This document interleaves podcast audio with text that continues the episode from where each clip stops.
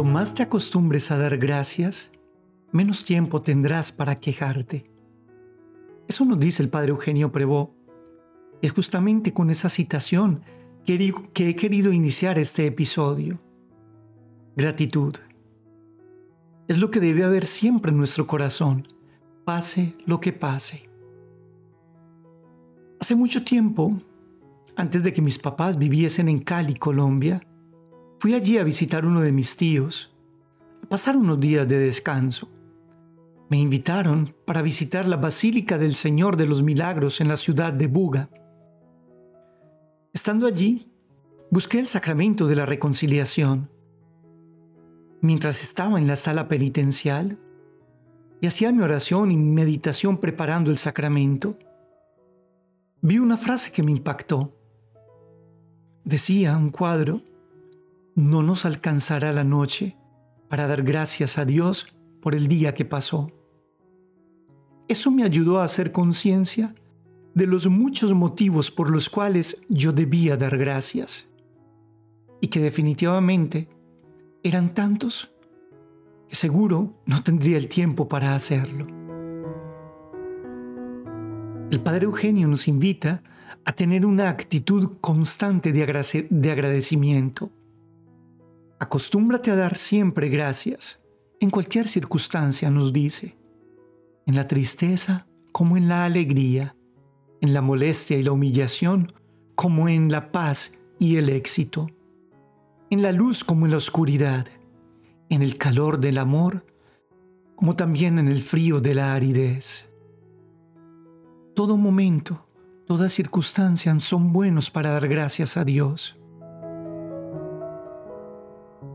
Nos dice además, y para ayudarnos a tener un corazón realmente agradecido, que debemos sobrenaturalizar lo que acontece.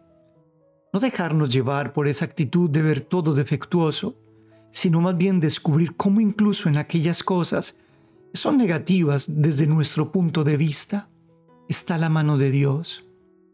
Cuántas lecciones nos deja el dolor en la vida. Cuánto aprendemos de aquello que no nos gusta, de aquellas negativas que la existencia u otras personas nos propician. ¿Cuántas veces el no como respuesta nos ayuda a entender y a entrar en una lógica incluso de la gratitud que nos hace mucho mayor bien? Hace ya un tiempo tuve la oportunidad de vivir una experiencia muy dolorosa, pero a la vez muy gratificante, muy especial. Había tenido la oportunidad de bautizar una niña. Pocos meses después, estaba también despidiéndola en el mismo templo hacia el cielo, celebrando el funeral. Vaya historia. Lo que más me impactó es que esta familia perdió a esta niña en un accidente de tránsito. En la pérdida sufrieron indeciblemente.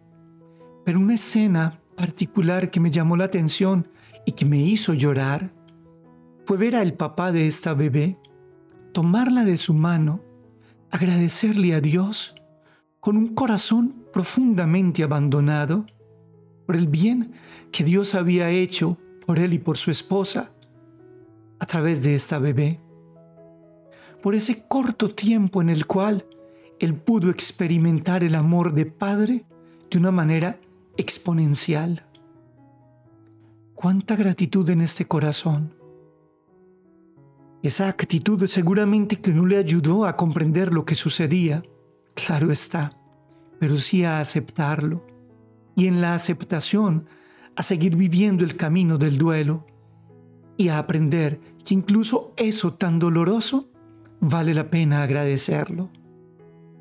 Desde ese entonces, cada vez que yo acompaño a algunas familias en el duelo, lo primero que les invito es a dar gracias a Dios por la vida de aquellos que se van, pero que ahora, en la fe, disfrutan de una vida más plena. Un corazón agradecido. ¿Cuánto lo necesitamos en este tiempo? ¿Cuántos motivos para agradecer? Seguramente que al llegar a esta noche, tampoco nos alcanzará el tiempo para agradecer a Dios por el día que pasó Un placer acompañarlos. Viva Jesús. Hasta pronto.